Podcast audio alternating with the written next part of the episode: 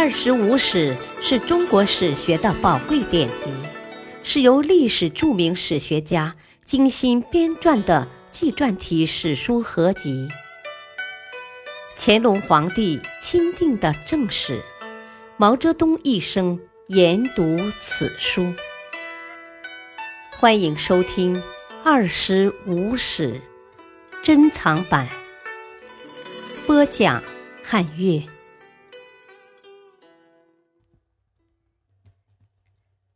二章，《汉书·记事》之三。继贾谊之后，晁错在景帝时又提出了削藩策。他主张借诸侯王触犯法律的时机，削减诸侯王封地。景帝采纳了这个建议，于公元前一五四年。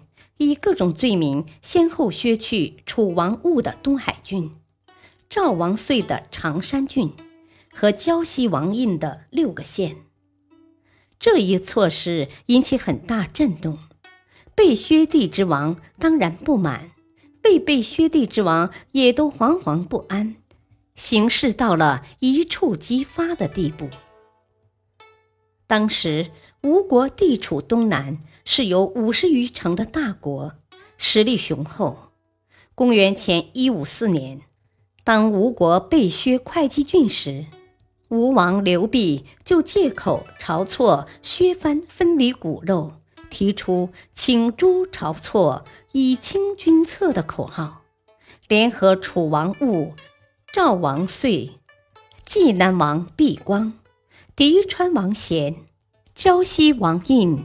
和胶东王熊渠等六国发动七国之乱，起兵反叛中央。景帝听信谗言，诛晁错，以求吴王退兵。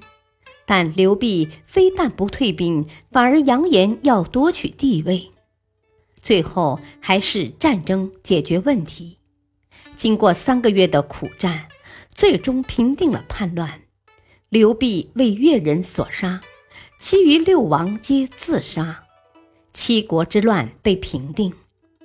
这场战争巩固了削藩政策的成果，在很大程度上解决了高祖分封子弟为大国而引起的矛盾，并为汉武帝进一步解决诸侯王问题创造了必要的条件。文景时期继续与匈奴和亲。后遇馈赠，但匈奴仍不断侵扰边境，每次入塞都要掠掳人畜，破坏庄稼。前一六六年，匈奴南下，尤其迫近长安。贾谊在《治安策》中痛陈匈奴为患之害。晁错在《牧民徙边策》中建议牧民迁徙塞下。屯田筑城，加强边防，还建议将屯戍之民以十五编制组织起来，平时训练，战时出征。为加强战备，文帝除鼓励百姓养马外，还在西北边境设立了三十个牧马所，用官奴三万人从事牧养、繁殖战马。这些措施为武帝对匈奴开展大规模的反击奠定了坚实的物质基础。文景两帝在历史上以自奉节俭著称，这使当时国家的财政开支有所节制和缩减，贵族官僚也不敢滥施搜刮、奢侈无度，从而减轻了人民的负担。由于文景两帝在近四十年的统治时期里，采取了上述一系列措施，使社会经济获得显著的发展，封建统治秩序也日臻巩固，农业的发展使粮价大为降低。高祖时米担万钱，至文帝时粟每担降至十余钱至数十钱。从汉初至武帝即位的七十年间，由于国内政治安定，只要不遇水旱之灾，百姓能人给家足，郡国的仓廪堆满了粮食，政府的库房有余财，京师的钱财有千百万，连串钱的绳子都朽烂了。这些都是史书上关于文景之治十分形象的描述。汉景帝去世后，于建元元年（公元前一四零年）即位的是汉武帝刘彻。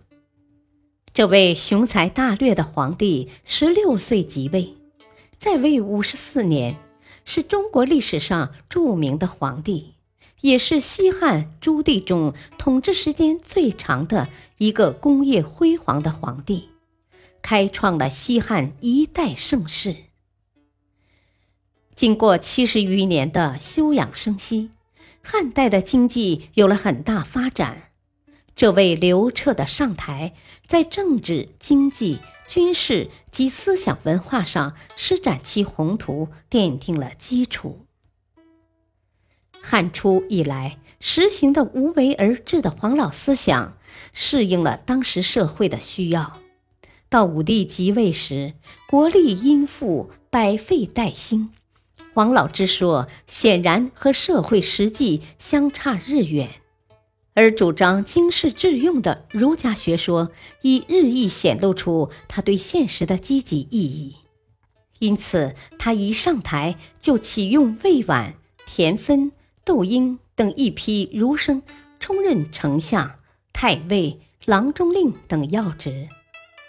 丞相魏婉向武帝建议。凡是置身不害、商鞅、韩非行名之学的，或悉苏秦、张仪纵横游说之学的，一概罢黜。后董仲舒又建议，不在六艺之科、孔子之术者，皆绝其道，勿使并进。这就是所谓的罢黜百家，独尊儒术。元光元年，信奉黄老的窦太后一死，汉武帝就大力推行尊崇儒学的思想转变活动。他不仅重用儒者，还接受董仲舒建议，在长安设立太学，设置五经博士。后又在太学设博士子弟，把儒家经典的传授作为太学的主要内容。从此，儒家思想代替了黄老之学，被奉敬到至尊的地位，成为统治阶级的指导思想。感谢收听，下期继续播讲《汉书·记事之四》，敬请收听，再会。